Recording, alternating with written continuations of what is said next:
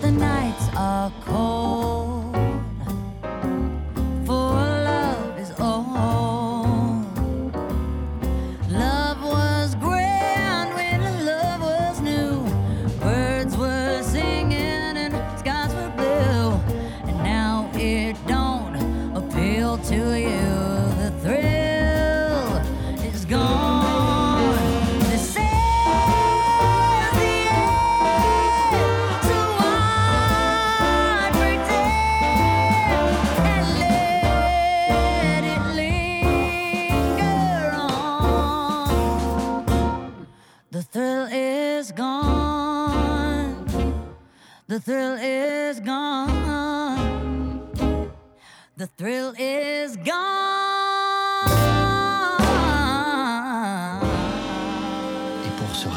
Saint-Sylvestre, nous sommes en compagnie de Jeff Goldblum. Jeff, on vous connaît acteur depuis longtemps. Jurassic Park, Independence Day, Annie Hall, La Mouche.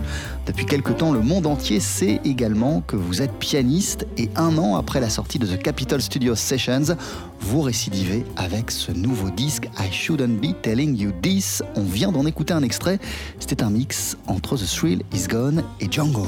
My goodness, it was Miley Cyrus with you. C'était Miley Cyrus avec vous. Yeah, the great Miley Cyrus. How about Oh oui, la grande Miley Cyrus. Yeah, Qu'en dites-vous? C'est cool, non?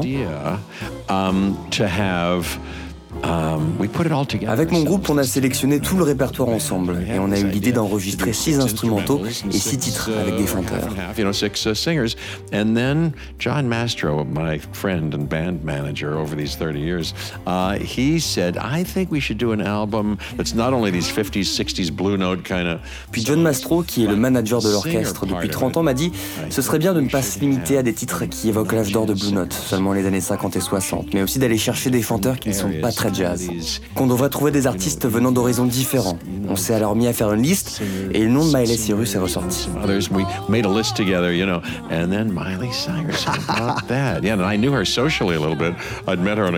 Je l'avais déjà croisée à quelques reprises et vous savez, j'ai un compte Instagram, mais je n'avais jamais envoyé de message à personne. Et c'est mon bassiste, Alex Frank, qui m'a dit Tu sais, elle a un gros agent, si tu passes par lui, ça ne marchera jamais. Tu devrais plutôt lui envoyer un message sur Instagram. Et je l'ai fait. Elle a immédiatement répondu Mais oui, Jeff, carrément, j'adorerais le faire. On lui a alors envoyé la chanson et elle nous a dit qu'elle l'adorait. Love that song. Vous l'avez tout simplement contacté sur Instagram? Yeah, on Instagram. How about that? dying for. It's not my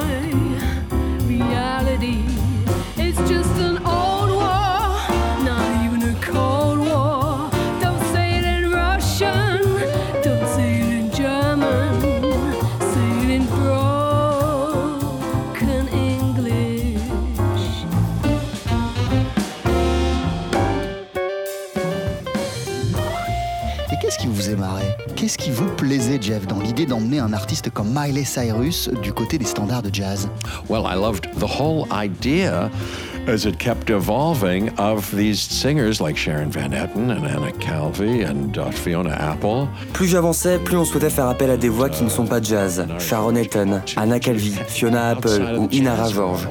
J'ai beaucoup aimé cette idée. And I'd seen Miley Cyrus on the 40th anniversary of Saturday Night Live. There was an occasion. Et j'avais vu Miley chanter au 40e anniversaire de l'émission Saturday Night Live. Je l'ai vue chanter live pour la première fois. Elle m'a bluffé ce soir-là. Elle était géniale. And um, and then she was very sweet when I met her. And then this. Puis on s'est rencontrés et elle était adorable. And then they arranged it. They arranged this Thrill Is Gone with this mashup of the Django song. And even though I'd been very. Mon groupe a écrit un arrangement de la chanson, quelque chose de particulièrement sophistiqué. Et cet arrangement a débouché sur cette espèce de mash-up entre la chanson de Thrill Is Gone et le titre Django. Et même si je connaissais le Modern Jazz Quartet, c'est grâce à mon frère qui m'a fait découvrir plusieurs albums de jazz quand j'étais jeune, je ne me souvenais plus vraiment de Django. And then they said, look how this goes together. Da-da-da-da-da. I wrote the arrangement. Mes musiciens m'ont dit regarde comme ces deux morceaux vont bien ensemble. Alors j'ai tout appris, j'ai répété, je me suis même prévu un solo sur le titre. Puis on a fait venir Miley Cyrus. But still, since we've been in touch, I have not seen her live. We did this all remotely. We Je ne l'ai jamais revue chanter depuis qu'on est entré en contact. On a tout fait à distance. On est allé dans les studios de Jim Henson à Los Angeles, euh, qui étaient avant les studios du label A&M de Herb Alpert. Et encore avant ça, ceux de Charlie Chaplin. On a enregistré notre morceau, on lui a envoyé et elle a posé sa voix. Elle m'a envoyé une vidéo d'elle à la fin pour me dire qu'elle venait d'enregistrer sa partie et que ça lui plaisait beaucoup. Et voilà. Depuis, on se texte régulièrement et j'ai hâte de faire du live avec En elle. concert ou à la télé? Uh,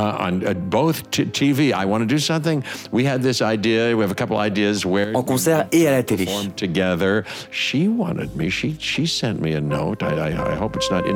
En fait, j'espère que ce que je vous dis n'est pas confidentiel.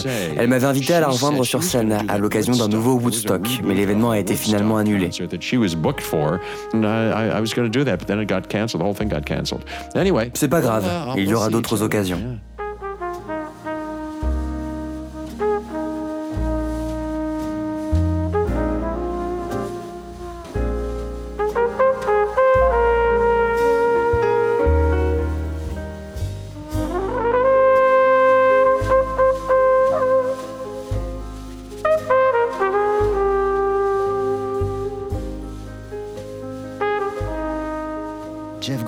C'est votre deuxième album en un an. L'an passé, il y a eu The Capitol Studio Sessions, et là, vous revenez donc avec I Shouldn't Be Telling You This. Mais en fait, Jeff, votre groupe The Mildred Snyder Orchestra, il existe depuis bien plus longtemps. Depuis quand exactement? Yeah, that's very funny. Well, um, you know, when I was a kid, I took music lessons. Quand j'étais enfant, j'ai suivi des leçons de musique et j'ai appris à faire des gammes. Puis mon prof de piano m'a donné une pièce de jazz, pas pour improviser dessus, mais pour apprendre. C'était Alicat. Et c'était la première fois que je prenais conscience des syncopes. Et j'ai adoré ça. J'étais enfant J'avais peut-être 10 ou 12 ans à ce moment-là. Et vous savez, Alicat, ça fait... Et je me suis dit, bon, je vais m'asseoir et m'entraîner le temps qu'il faudra jusqu'à ce que je sache jouer tout ça. J'ai commencé à m'améliorer, puis il m'a donné Starway to the Stars. Et je n'avais jamais entendu des accords pareils. Ça m'a infecté de la même manière. Puis il m'a donné Deep Purple aussi. Bref, j'ai commencé à appeler des bars à Pittsburgh où j'ai grandi et j'ai décroché quelques gigs. Au début, les patrons étaient interloqués. Ils me disaient Ah ouais, t'as 15 ans? Bon, entre et joue. Mais bon, mon but, c'était vraiment de devenir acteur. À 17-18 ans, j'ai emménagé à New York, mais j'ai gardé mon piano et je continue à jouer. Je l'ai même fait passer en douce sur un ou deux films. En fait, mon premier boulot, c'était sur scène, à Broadway. Et vous savez qu'il y avait dans la fosse Bernard Purdy, le batteur d'Aretha Franklin. Et Thad Jones. Mon père, qui était un fan de jazz, nous a emmené voir Thad Jones et le big band de Mel Lewis à Atlantic City. Et me voilà, jouant avec lui au sous-sol du St. James Theatre.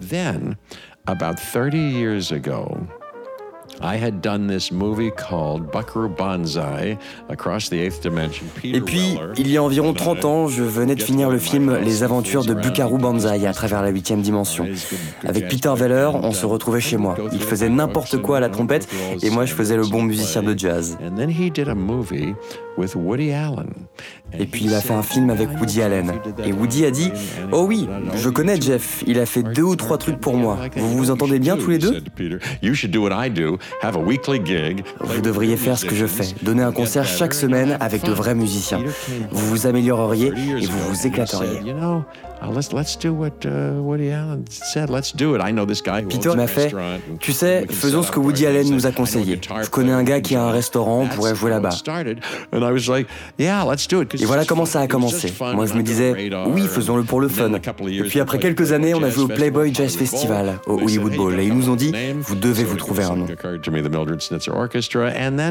Et c'est là que j'ai pensé au Mildred Snyder Orchestra. Et puis on a continué à jouer. Quand vous ne tournez pas, on était en résidence à droite à gauche Votre nouvel album, Jeff Goldblum, s'appelle I Shouldn't Be Telling You This. Je vous propose d'en écouter un nouvel extrait ensemble, The Kicker.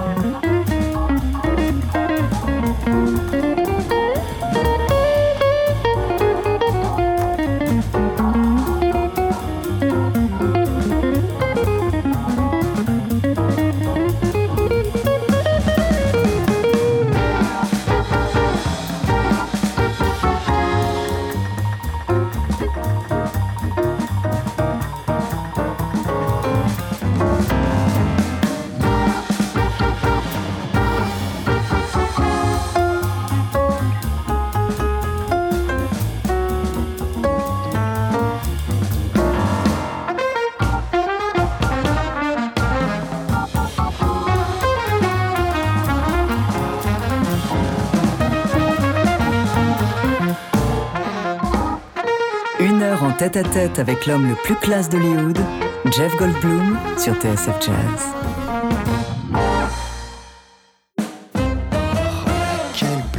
Quel kiff tout simplement de passer ce début de soirée avec vous, Jeff Goldblum. Vous sortez votre deuxième album, I Shouldn't Be Telling You This. Jeff, si la musique est présente depuis votre plus jeune âge, pourquoi vous avez choisi à un moment donné de suivre plutôt le chemin du cinéma? C'est une bonne question. Uh, je me suis convaincu dans ma petite tête que le cinéma était le domaine dans lequel je voulais faire carrière. J'avais 10 ans et j'avais vécu une expérience théâtrale en colo. Mon père lui-même m'avait dit que si je trouvais quelque chose que j'adorais, je devais en faire ma vocation, que c'était une chance. J'ai donc gardé en moi secrètement cette envie et cette passion, cet objectif de devenir acteur, tout en continuant à jouer du piano parce que j'adorais ça. Du coup, Jeff, lorsque vous avez commencé à bosser en tant qu'acteur, quelle place continuait à occuper le piano dans votre vie, dans votre quotidien? Well, let me see. When I first moved to New York, you know, I fell into it miraculously. Quick, quick. Quand j'ai emménagé à New York, j'ai suivi un programme de deux ans avec Sanford Meisner au Neighborhood Playhouse. Between the first and second year, I, by a fluke, Durant cette période, j'ai eu la chance de participer à la production des Deux Gentilshommes de Vérone, une version pour Broadway pour laquelle Galt McDermott a écrit la musique et John McGuire a publié la partition. Et quand je suis monté sur scène l'année suivante, Thad Jones se retrouvait dans l'orchestre, Bernard Purdy aussi, et d'autres super musiciens. Donc j'ai gardé mon piano dans mon appartement et je jouais tout le temps. Après ce musical, Tom Pearson, qui en était le chef d'orchestre, a arrangé toute la musique pour le Manhattan de Woody Allen. C'était un merveilleux pianiste. Il m'a donné quelques leçons et nous sommes sortis et avons vu en concert Wayne Shorter et Herbie Hancock dans un petit club du West Village. C'était dans les années 70.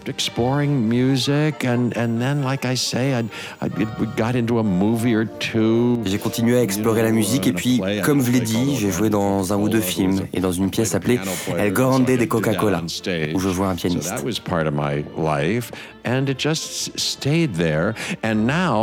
Ça faisait partie de ma vie, la musique était là. Et aujourd'hui, elle continue à faire partie de ma vie tous les jours.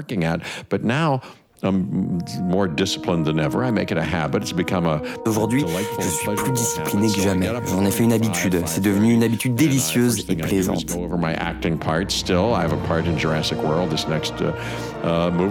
Je me réveille le matin vers 5h, 5h30 et la première chose que je fais, c'est lire mon script. J'ai un rôle dans Jurassic World que je vais tourner dans quelques mois, mais je révise mes lignes chaque jour pour les laisser infuser dans mon système. Je vais ensuite à la gym, je m'entraîne un peu, puis je me mets au piano avant que mes enfants se réveillent à 7 heures et je vous pendant une heure, je travaille. En ce moment, je bosse surtout des morceaux de l'album parce que je sais qu'on va les jouer sur scène, mais je continue à travailler, à développer mon jeu. Ça fait partie de ma vie maintenant. Je joue pour des gens.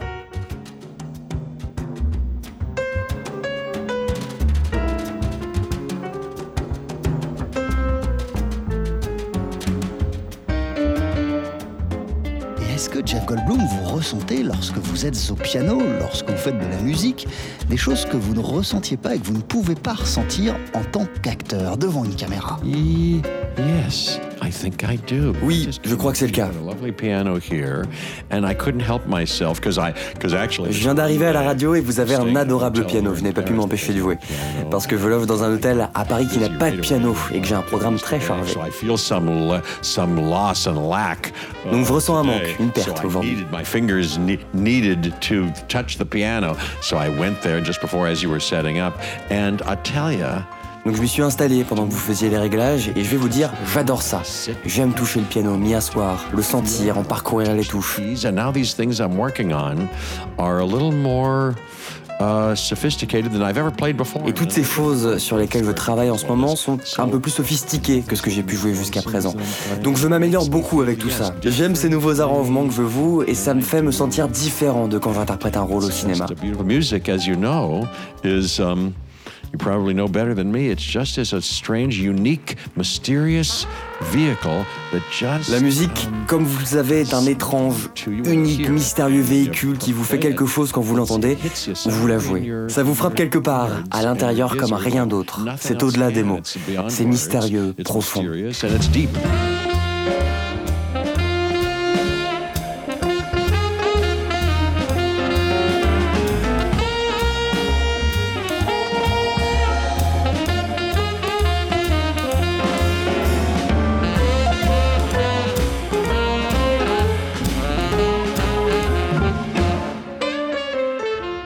Sur ces deux casquettes, Jeff, celle d'acteur et, et, celle de musicien. Comment est-ce qu'ils cohabitent ces deux personnages?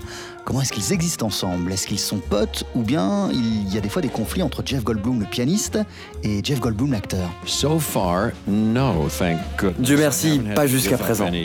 Of my piano opportunities. Je n'ai eu à renoncer à aucune opportunité au piano ou à mes entraînements quotidiens. Series for Disney Plus, the World According to Jeff Goldblum. The World According to Jeff Goldblum. Même quand vous tournez cette série pour Disney Plus et Nat Geo, The World According to Jeff Goldblum, il y a 12 épisodes et je me suis vraiment éclaté. But you know what made it particularly enjoyable is that the production company um, arranged for me wherever we went, because we traveled all over the United States, to have a keyboard. They Mais vous savez ce qui l'a rendu si agréable, c'est que la boîte de production a fait en sorte que je puisse trouver un clavier où que j'aille aux États-Unis. Quelqu'un l'a transporté pour moi, heureusement, mais ils ont transporté un gros clavier et l'ont installé avant mon arrivée dans chaque hôtel où j'ai séjourné. I was able to do all my work in the morning and at night I was able to do something. It really made it very good. So, for instance, avant le début de mes journées, même les plus chargées, je pouvais travailler mon piano le matin et le soir je pouvais aussi m'entraîner. Ça a adouci mon expérience. Ça par exemple, ça s'est très bien entremêlé. J'étais concentré et les gens autour de moi m'ont aidé à combiner la musique à ma vie d'acteur. Et c'est comme ça à chaque fois, j'ai réussi à jongler avec les deux et les caler dans mon emploi du temps. Jusqu'à présent, je n'ai pas eu à refuser des rôles et de la même façon, je ne rate aucune occasion de jouer du piano. Jeff Goldblum, votre premier rôle au cinéma, c'était en 1974 dans Un justicier dans la ville, avec Charles Bronson et avec une musique signée Herbie Hancock. Une heure en tête-à-tête avec l'homme le plus classe d'Hollywood.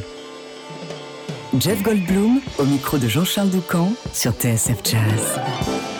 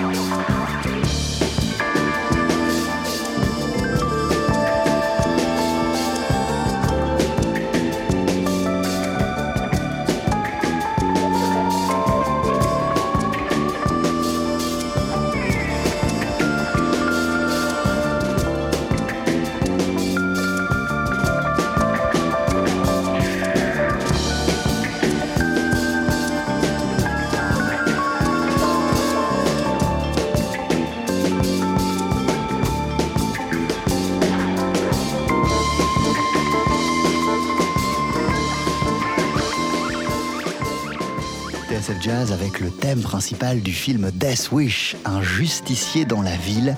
La musique est signée Herbie Hancock et le film est sorti en 1974. Jeff Goldblum, ça a été l'un de vos premiers vrais rôles, je crois.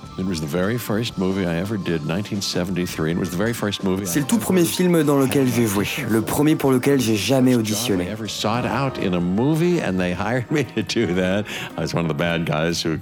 C'est le premier rôle que j'ai désiré dans un film et ils m'ont engagé pour l'interpréter. J'étais l'une des crapules qui tue la femme de Charles Bronson et qui font des choses terribles à sa fille, ce qui le conduit à faire justice lui-même. Mais pour en revenir à, la façon dont la musique imprègne ma vie, c'est Herbie Hancock qui a composé la bande originale. Elle est géniale. J'ai pu le rencontrer au fil des ans et il est si gentil et si brillant bien sûr. Et sur mon nouvel album, on vous driftin, un classique d'Herbie. Vous faites même bien plus que ça, puisque dans votre album précédent, vous repreniez déjà un titre d'Herbie Hancock, Cantaloupe Island. Je suis fou de lui et de sa musique, énormément. Et je pensais justement tout à l'heure à ce film que j'adore, Autour de minuit, dans lequel il fait une apparition et joue du piano. Je me souviens l'avoir vu au cinéma quand il est sorti.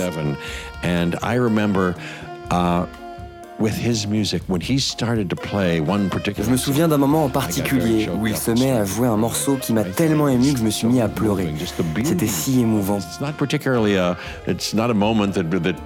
Ce n'est pas vraiment un moment censé vous faire pleurer, mais je ne sais pas. Il y a quelque chose de si beau dans son jeu qui m'a tellement touché.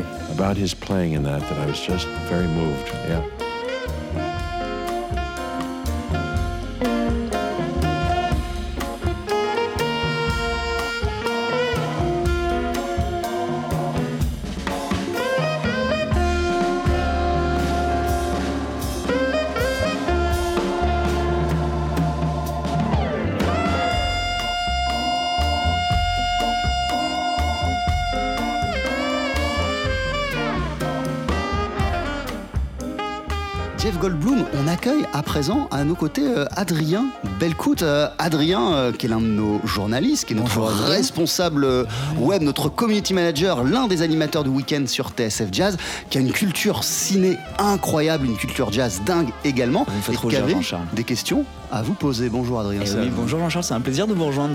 Hello, Mr. Jeff Goldblum. Hello, Mr. Adrien. Cher Jeff Goldblum, faisons un voyage dans le temps et imaginons que nous sommes en 1974. Vous avez 22 ans et vous faites face à un terrible dilemme. Allez-vous choisir de devenir un merveilleux pianiste de jazz ou une immense star de cinéma je vais vous donner 10 choix, 10 choix déchirants, mais vous devez choisir entre deux options.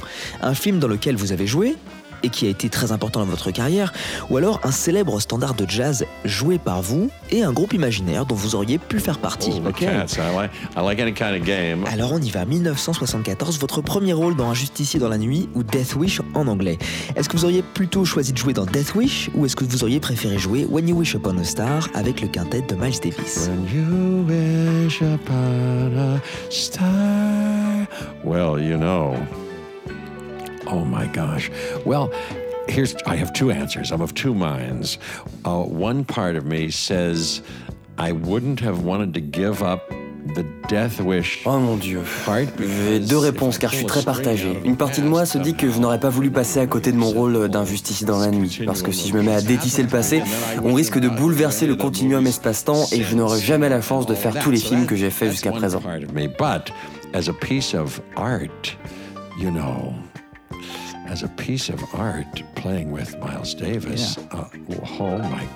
Bon, ça c'est une partie de moi. Mais sinon, en tant qu'œuvre d'art, jouer avec Miles Davis, mon Dieu, ça resterait dans les annales et je crois que j'aurais adoré faire ça. If it wouldn't have upset anything else, if I could have kept this acting like I, like it turned out that I did. Donc ouais, si ça n'avait rien changé à l'ordre des choses, si j'avais pu garder ma carrière d'acteur, alors oui, j'aurais renoncé à ce rôle qui d'ailleurs n'était pas grand chose.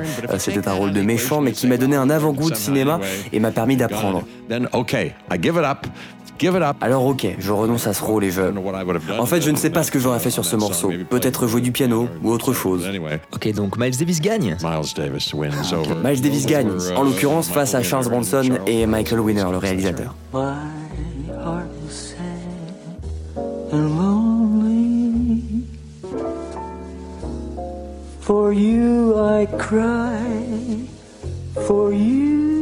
Ok, alors on avance dans le temps, nous sommes en 1978, vous devez choisir entre l'invasion des profanateurs de sépulture, Invasion of the Body Snatchers en anglais, ou alors Body and Soul avec Chet Baker. Chet Baker, oh my gosh. Hey, that's a, that's a, that's an interesting Chet Baker, mon Dieu. En fait, c'est un choix intéressant, je vais vous expliquer pourquoi. Ce film représente un moment plus important dans mon développement en tant qu'acteur.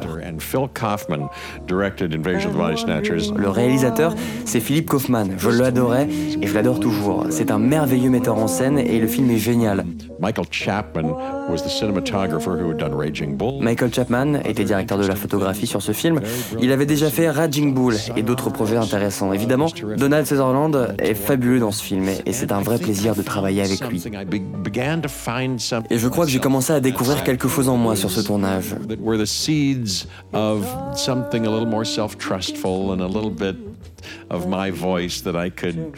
Les prémices d'une confiance en moi, que ma propre voix se développerait dans les années à venir. C'est au travers des yeux de Phil Kaufman que je me suis vu évoluer.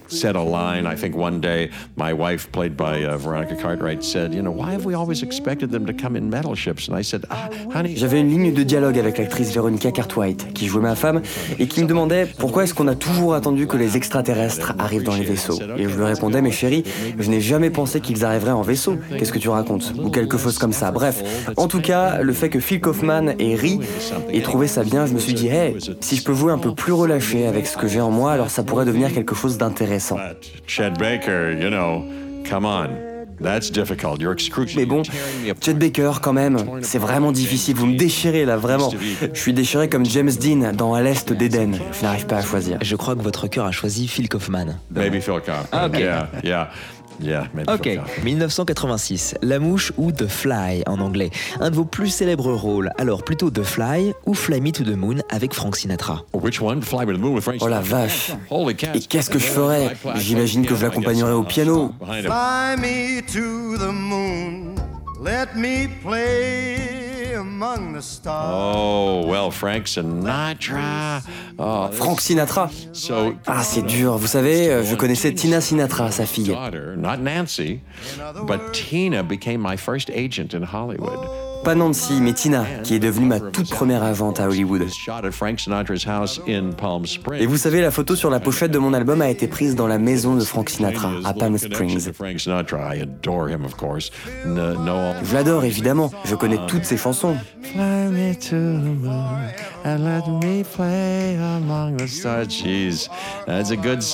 Ah ouais, c'est vraiment une bonne chanson. Bon, alors la mouche, je n'aurais raté ce rôle pour rien au monde.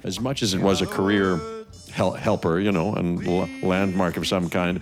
Uh, Uh, and maybe turning point, uh, it... Et même si c'était un rôle qui a beaucoup fait pour ma carrière, un genre de jalon ou de moment de bascule, c'est aussi un moment de créativité délicieux que je n'aurais pas eu envie de laisser passer. Le réalisateur, David Cronenberg, est venu chez moi pour mon anniversaire. C'était une surprise de ma femme qui a invité plein de gens sans me prévenir.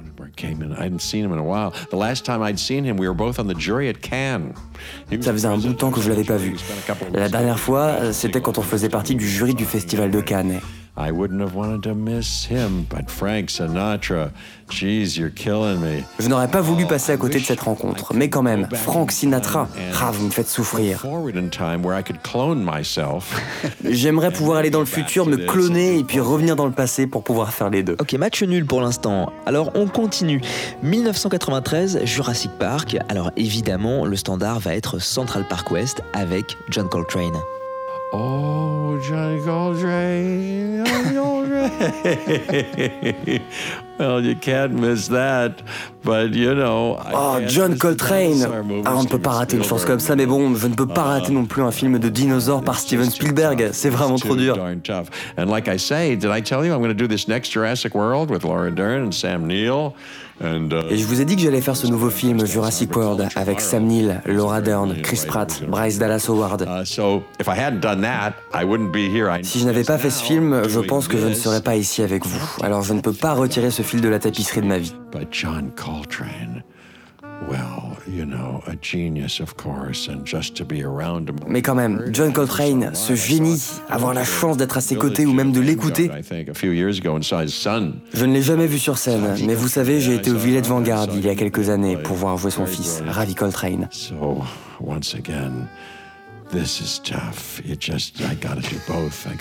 Encore une fois, c'est très dur, mais je crois que je vais devoir choisir les deux à nouveau. Maybe uh, uh, one last, uh, John Ouais, Charles? un ou deux. Allez-y. Ok. Faites-vous plaisir. On n'a pas tous les jours Jeff Goldblum à nos côtés. Bien sûr. C'est pas tous les jours qu'on a Jeff Goldblum dans notre studio. 1996, Independence Day, votre célèbre duo avec Will Smith. Alors, Independence Day ou Days of Wine and Roses With, with who? With, with? Avec Ray Charles. Oh, for heaven's sakes. I love Ray Charles as much Ah as mais I bon sang, life. j'aimerais Charles plus que tout au monde. Oh, wine and roses. I love that song. J'adore cette chanson, j'aime euh, aussi le film de Blake Edwards qui porte le même nom avec l'actrice Célie Remick et Jack Lemmon. Six.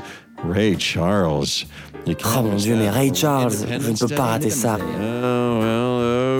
A lot of people like that Independence Day movie. I had a good time doing it. Not only Will Smith, but uh, Roland. Hmm. Beaucoup de gens aiment ce film, je me suis bien amusé à le faire. Will Smith bien sûr, mais aussi le réalisateur Roland Emmerich. Go with Ray. Yeah. Je ne sais pas. Bon allez, Ray Charles. Le Genius remporte cette manche. Allez, un dernier, le film L'île aux chiens ou I Love Dogs en anglais, sorti l'année dernière et réalisé par Wes Anderson. Alors, plutôt I Love Dogs ou The Look of Love avec Gregory Porter. Oh, Gregory Porter. Well, is in. He does it much better than I do it. Well, I love Gregory Porter. Il le fait beaucoup mieux que moi, j'adore Gregory Porter, il a changé ma vie. Je n'aurais pas fait ces albums sans lui. Label, Tom Lewis and Rebecca Allen, who saw us on the Graham Norton show playing. Uh, Les ventes son label DK nous ont vus dans l'émission de télé de Graham Norton lorsqu'on a joué Mona Lisa ensemble. Et c'est comme ça que j'ai signé sur ce label pour mon premier album. Et maintenant, Gregory Porter chante sur mon deuxième disque. or what? Rien n'aurait pu me faire rater ça. J'adore le morceau The Look of Love. Is a genius. You cannot. Et de quel film on parle? Ok, alors attendez une minute. Wes Anderson est un génie. On ne peut pas le retirer du tableau. J'ai fait trois films avec lui et I Love Dogs. Waouh, bon, je crois qu'il faut aussi faire les deux. Et pour rester sur la vie aquatique de, de Wes Anderson, est-ce qu'il vous arrivait pendant le tournage de parler musique avec Seu Georges? Yeah, I did. Because I love Jobim. I love Brazilian music. Oh oui, parce que j'adore Antonio Carlos Jobim, la musique brésilienne et Seu Jorge.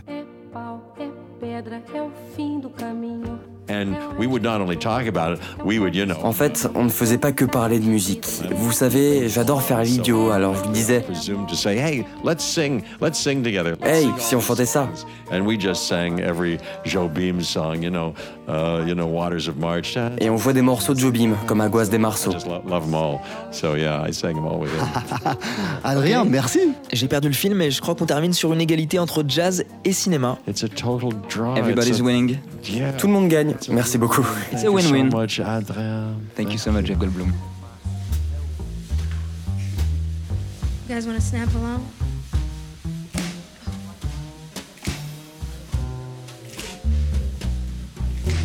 What makes me treat you the way that I do? Oh, gee, baby, ain't I good to you?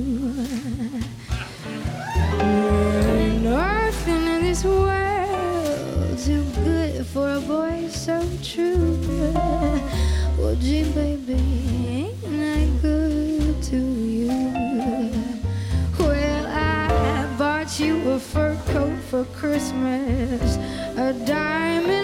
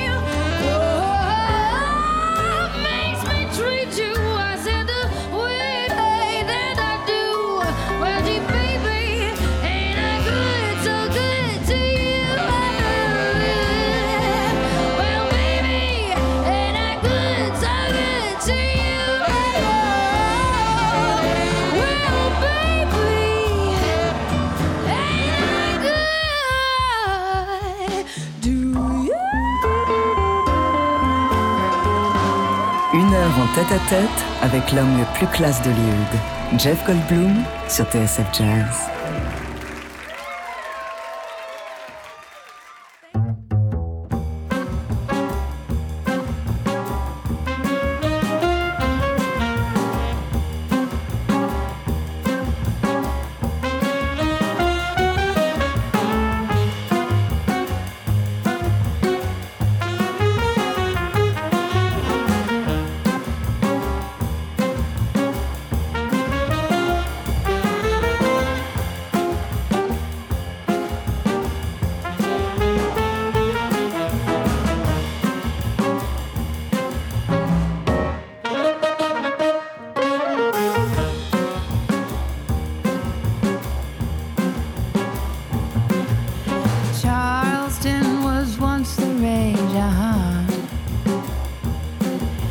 The history has turned a page, uh huh. Skirts, the current thing, uh huh. Teeny Pepper is our newborn king, uh huh. And the beat goes on.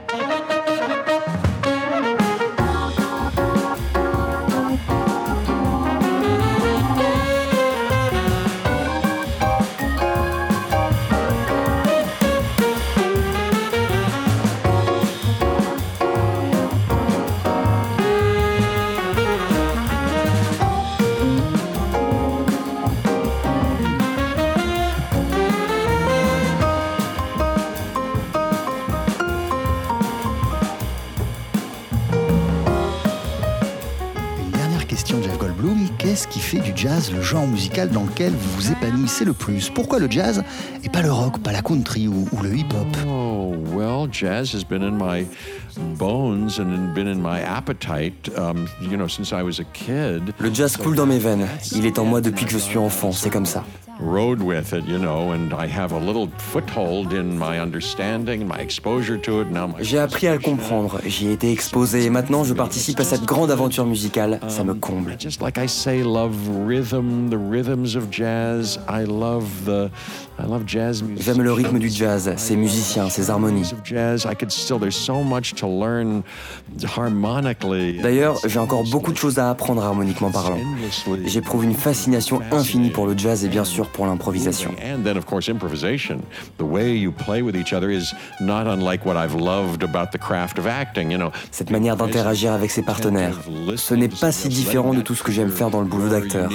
Être présent, attentif à ce que dit son partenaire, laisser sa propre voix s'exprimer, trouver dans l'instant la meilleure chose à faire. Ce sont des choses que j'adore.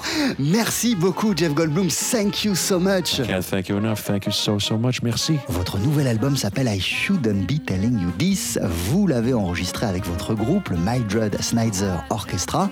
Et pour se quitter, je vais vous laisser choisir le morceau de fin. Vous avez le choix entre Make Someone Happy ou Little Man You've Had a Busy Day. Qu'est-ce que vous choisissez?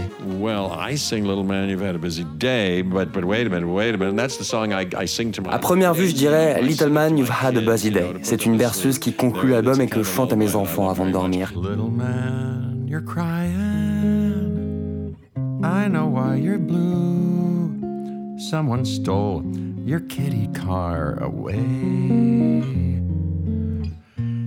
Better go to sleep now, little man. You've had a busy day. But, you know, Mais bon, on ne peut quand même pas passer un jour sans écouter Gregory Porter. Donc je le choisis lui. Singing. Let's listen to him. Alors on écoute votre duo avec Gregory Porter. Bye bye, merci beaucoup. Merci beaucoup, bye bye. Pour terminer l'année en beauté, TSF Jazz vous invite à un réveillon avec Jeff Goldblum.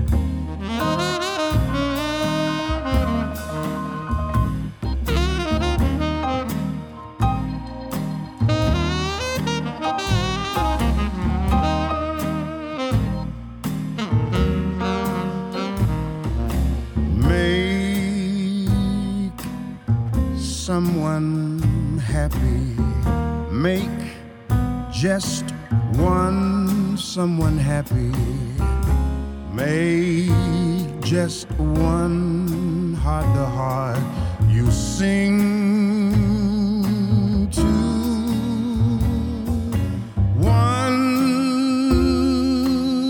smile that cheers you. One face that lights when it's near you. One